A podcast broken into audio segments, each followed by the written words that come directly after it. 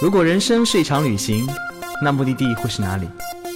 你可以选择带着疑问留在原地，也可以有多远浪多远。本节目由报名还有年龄限制的稻草人旅行联合喜马拉雅共同推出。稻草人旅行是大众点评三千二百四十五家旅行社中口碑排名第一的旅行公司，颠覆传统，只做青年人的小团队旅行，和同龄伙伴一起浪，遇见你的激情、友情还有爱情。欢迎收听最新的一期《有多远浪多远》，我是道哥。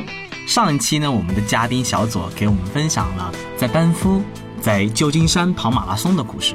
这一次呢，他将讲述一个传奇的韩朝边境马拉松的故事。大家好，我是小左，我又华丽丽的回来了。嗯，好，我们今天呢就来跟把上次啊留下的尾巴给续下去，说一下那个就是韩朝边境的 DMZ，就是马拉松赛事。嗯，DMZ 是不是那个传说中的隔离区，也叫非军事化区域，就是那个非常有名的地方？道哥，你怎么忽然变得那么有文化呢？那是稿子上写着呢。呃呃，大家知道就是在三八线附近嘛，就是它有一块非军事武装区，这块区域的话是不能，相当于就是安全地带嘛。所以呢，如果我所参加的这个赛事呢，其实是由韩国这里主办的啊。至于原因为什么是韩国主办的呢？你们懂的啦，嗯。所以报名这个比赛呢，我之前就有从网上就微信朋友圈里看到这个帖子，因为我看到有人去跑。嗯，他们跑的时候呢，就是在比赛的过程中出现了各种各样的武器装备、装甲车、战斗机、坦克，不是说好的是非军事化区域吗？为什么那么多坦克之类的？就是它是靠近这个区域，哦就是它呃还是有很多，它当韩国是是有部队驻扎在那里的，嗯，所以你们一路会经过那些部队，然后嗨，你看我来了，嗨，我走了，嗨，我来了，嗨，我走了。你知道吗？沿途给你就是沿途就是给你加油的都是当地的，就是因为这样，呃，韩国是男子都是要参军的嘛，所以在那里有很多呃，就是韩韩国欧巴们，是 的，所以他们在那里不停的给你叫，好多好多小鲜肉们给你叫 fighting fighting，嗯，嗯，因为他们也很无聊，我觉得好不容易看到那么多人，嗯。所以你上一期有留下一个尾巴，说这个报名的过程都是一个很曲折、很惊奇的过程。对，因为我看了这个赛事之后，我就去网上搜了这个报名的官网，但是，嗯，这个官网是全部用韩语写的。当然，韩语我也不怕是吧？我有神器 Google Translate，对吧？但是问题在于，它这个网站全部是图片格式，所以 谷歌翻译都没有办法翻译，然后我又看不懂，所以我就觉得啊，那那那就算了吧。然后很奇妙的一件事情发生了，就是，呃，正好这时候我有一个韩国朋友，已经失联很久的韩国朋友，呃，他给我打电话约我吃饭。运气来了，真挡都挡不住。对，我觉得这个真的很奇妙，因为这个欧巴叫呃，我们叫他叫 We，他是我在六年前的一个队员。当时呢，我们他还是那个复旦大学的留学生。当时呢，他是他报名了稻草人的一个路线，是去广西。这是他留学的生涯，就是已经结束了，已经要回韩国了，最后的一个毕业旅行。然后他和稻草人一起去，我是领队，所以他在旅行快要结束的时候，钱包被偷了。然后呢，他当时是还要准备，本来这次结旅行结束，他还要自己准备去云南玩的，然后再回韩国，所以他就没钱了嘛。我当时就动了恻隐之心，我把我身上所有的钱，四千多块钱都借给了他。然后他跟我说说，因为他手机也被偷了，滴水之恩当涌泉相报，来帮你报名吧。不是不是，但是当时还我觉得啊、他会不会还给我？因为 对，因为他把我的钱都拿走了，他也没有手机，他要是回了韩国，我也联系不上他嘛。他说我云南结束了，我回韩国就把钱转给你。然后大概过了半个多月吧，然后他呃联系我说你给我一个银行账号，我从韩国把钱转给你。哦，那时候还不怎么用支付宝跟微信呢。呃都没有好吗？所以，嗯、其实我和 We 就之后有六年我们都没有见过面，也没有联系。所以他有一次正好到上海来出差，所以他通过我的另外一个朋友，就是联系到我说，呃，大家吃个饭吧。呃，然后我当然很兴奋了，因为呃六年没见了嘛，所以我们一不起是因为可以报名了吗？没有没有没想到这个事情，我们只是在后来吃饭的时候。呃，他会找我也是因为他说啊，谢谢你，就是六年前就是我们只是第一次见面嘛，就把钱借给我，然后当时我就聊，他就说那个他们韩国男子是每个人都要去参军嘛，他当时参军的地方就是在 DMZ 区域。我说，哎，我看到有一个马拉松赛，我说就在你们那里。他说是吗？我在那里当兵的时候，我都没有知道过这个比赛。呃，他说没事，我一定要帮你报名，我帮你报名。然后其实吃完饭我也回家了，我也没想这件事情。过了几天，他在那个 WeChat 上跟我说，他说，哎，我帮你报好名了，然后你到时候来哦。然后我说，哦，好吧。嗯，然后其实我也没很大条嘛，我也没有想那么多，只是到了那个比赛时间快近的时候，我要开始订机票了嘛，所以我就问他，我说我的那个参赛号码是多少啊？我到时候要怎么去检录？我到时给他打电话的时候，他说，哎，你等一下，你等一下，我可以过几天再回复你吗？我说啊，怎么了？他说我今天结婚。我说好好，对不起对不起，你结婚你结婚。对啊，然后他说我可能还是要再过几天，他说我结完婚马上就去度蜜月。所以我就离比赛还有多少时间啊？呃，离比赛大概还有就是呃，就是三个星期吧。但是他说我已经帮你报名了，肯定帮你报名了，所以我就买了机票，我就去了嘛。所以到了那边之后，我就联系他们，他说他说啊，非常不好意思，非常不好意思。他说呃，你的比赛的赛事包寄到我家来了。他说我填的是我家地址，但是我妈收到的时候我不在家，我妈当成垃圾把它扔掉了。所以我说啊，我到了，我都我说我都到首尔了，我说那个我说因为周末就要，我是星期五去嘛，然后他是周末的比赛，我说那我没赛事包我怎么去？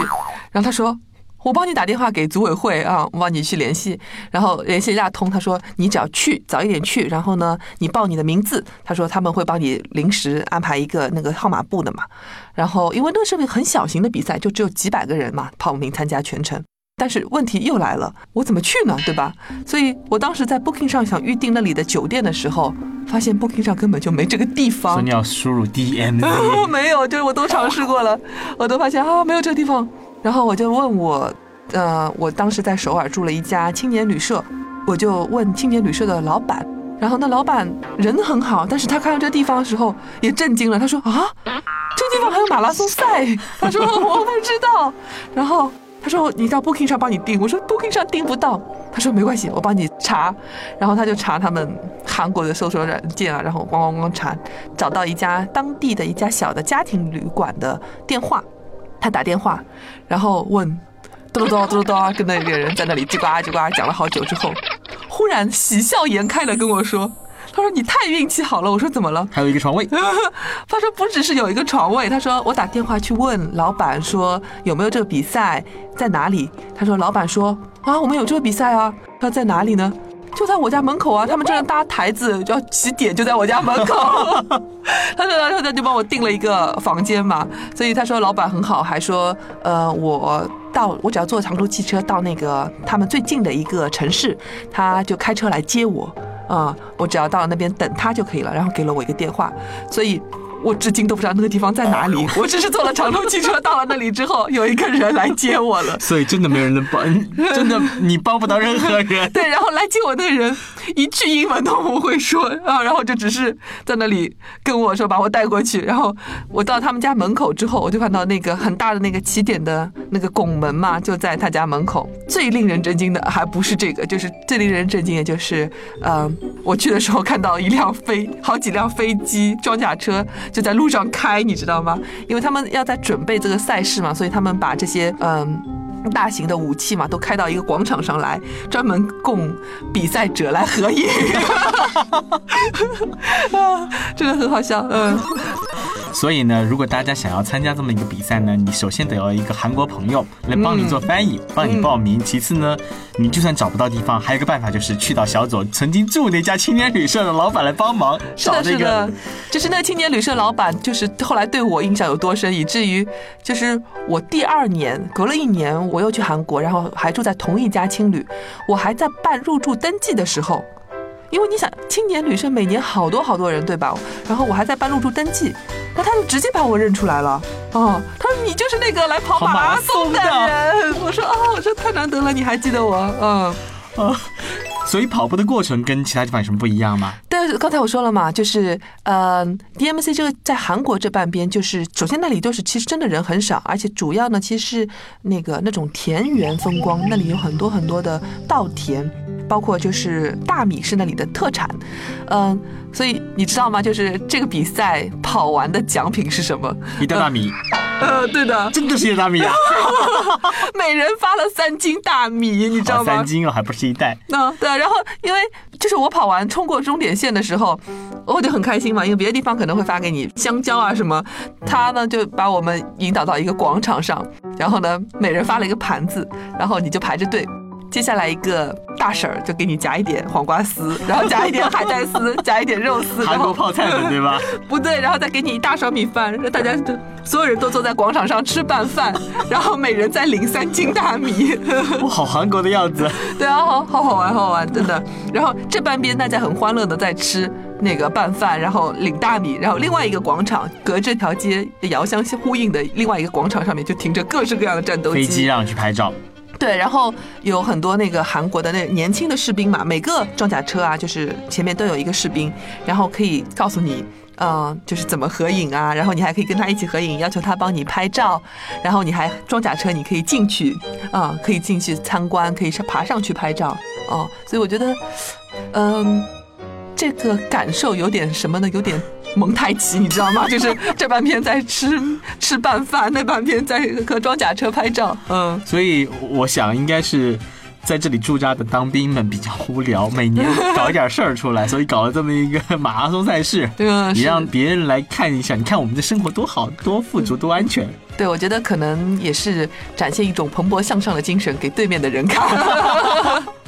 所以离对面有很远吗？还是说很近？能看到对面的人跟你招手吗？啊，这是看不到的，这是看不到。嗯，我一直以为你去朝鲜跑的马拉松呢。嗯，对啊，朝鲜其实，嗯，平壤也有马拉松嘛。嗯，哦，对，每年还有很有名的平壤马拉松赛事。对对对，不是那个号称四小时就要关门的马拉松赛。嗯，所以小左，你现在最好的成绩是多少小时能跑完呢？呃，其实我还是跑的不快，我大概最好成绩也就。三小时五十五分钟左右，哦，已经比你那一次五小时五十五分跑完上马快了两个小时，两小时了。对对，所以还是要认真训练。对，呃，马拉松就是因为它的距离真的是特别长，呃，所以你是需要一段时间去适应啊，然后让你能够去适应这么长距离的。嗯。马拉松现在越来越火爆，尤其在国内，你要抢一个马拉松名额，简直是靠人品、靠网速、靠所有的运气才能报上一个名。对，还要抽签。对对对，但是我想，除了国内那么火爆马拉松，一定有很多很多的地方值得我们专门而去的马拉松赛事。哦，我觉得其实，嗯，我就知道有两个很奇葩的马拉松赛。有一个是在那个俄罗斯的贝加尔湖，每年三月份的时候会有一个贝加尔湖冰原马拉松，是在冰上跑吗？对，就是在冰上跑啊。那就冬天了。对对对，这个比赛就是非常的，我觉得非人类，太非人类了，违背人性。你想，那个贝加尔湖全都是冰面，然后首先就是会很滑，然后气候非常寒冷，然后后我看有的选手都是甚至要穿着那个。呃，就是鞋子上面是要带爪钉的，然后才能在冰原上面跑。呃，那个比赛就是包括有时候，因为冰原上面没有任何阻挡嘛，风也会很大。嗯，如果就是赛事的时候风很大的话，其实对选手来说是很大很大的挑战。除此之外，我觉得还有一个更虐级别的，嗯，是，嗯，大家猜一猜，是在那个，嗯，世界第三级，在珠峰大本营马拉松赛。天哪！所以刚刚那个是虐，这个就是极虐、暴虐、狂虐。是的，挑战人类极限的马拉松赛事。对这个赛事的话，是首先你要先徒步走到珠峰大本营，也就是 EBC，然后呢，呃，再从 EBC 开始，那里海拔就已经五千五百米了，然后从五千五百米开始马拉松赛，然后往山下跑，跑到三千米左右的。啊，地方那所以还好，其实海拔向下走的。对，但是大多数人爬到那个五千五百米的时候就已经啊，已经直升飞机来救我出去。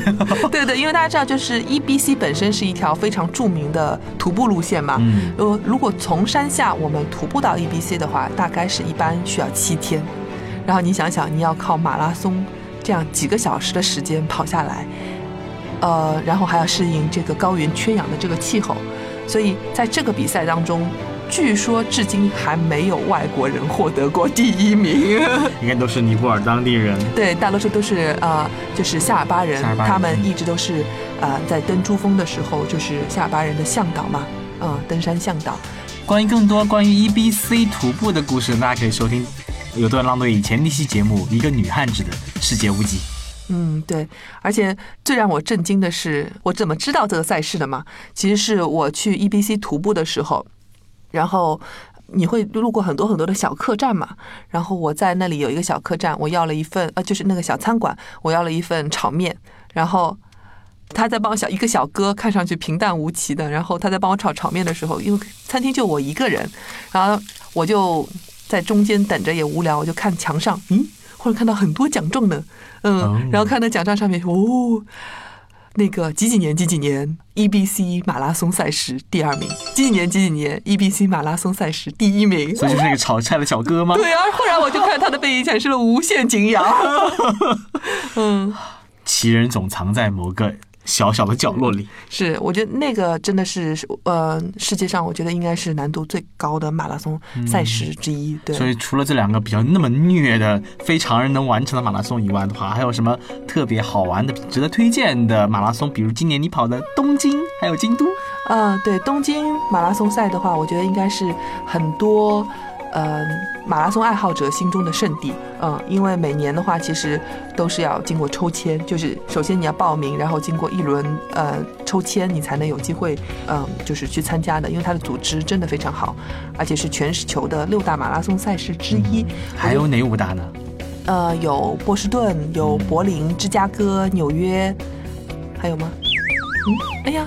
忘了漏了一个，没关系，大家自己去查，请问度娘。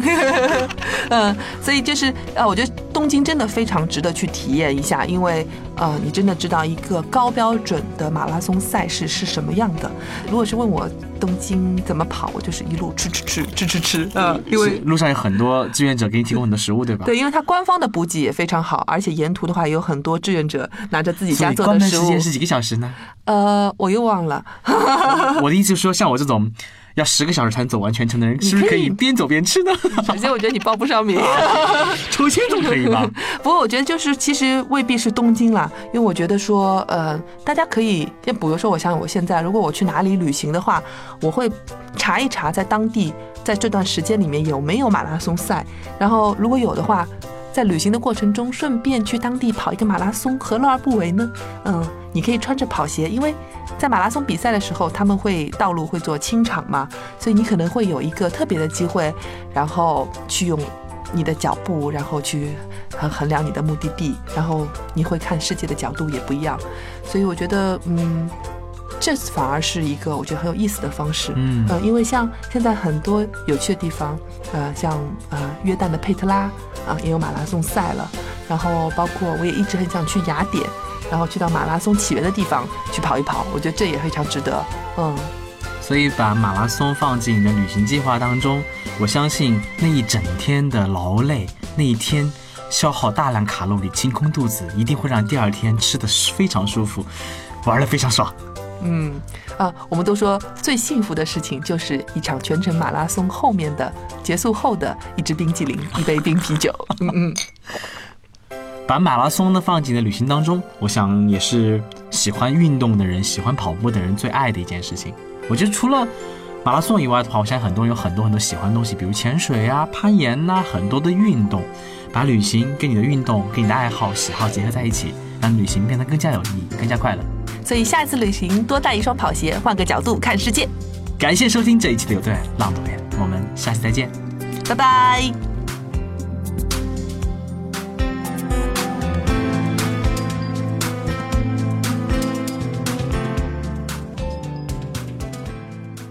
旅行不止吃住行，更不只是买买买。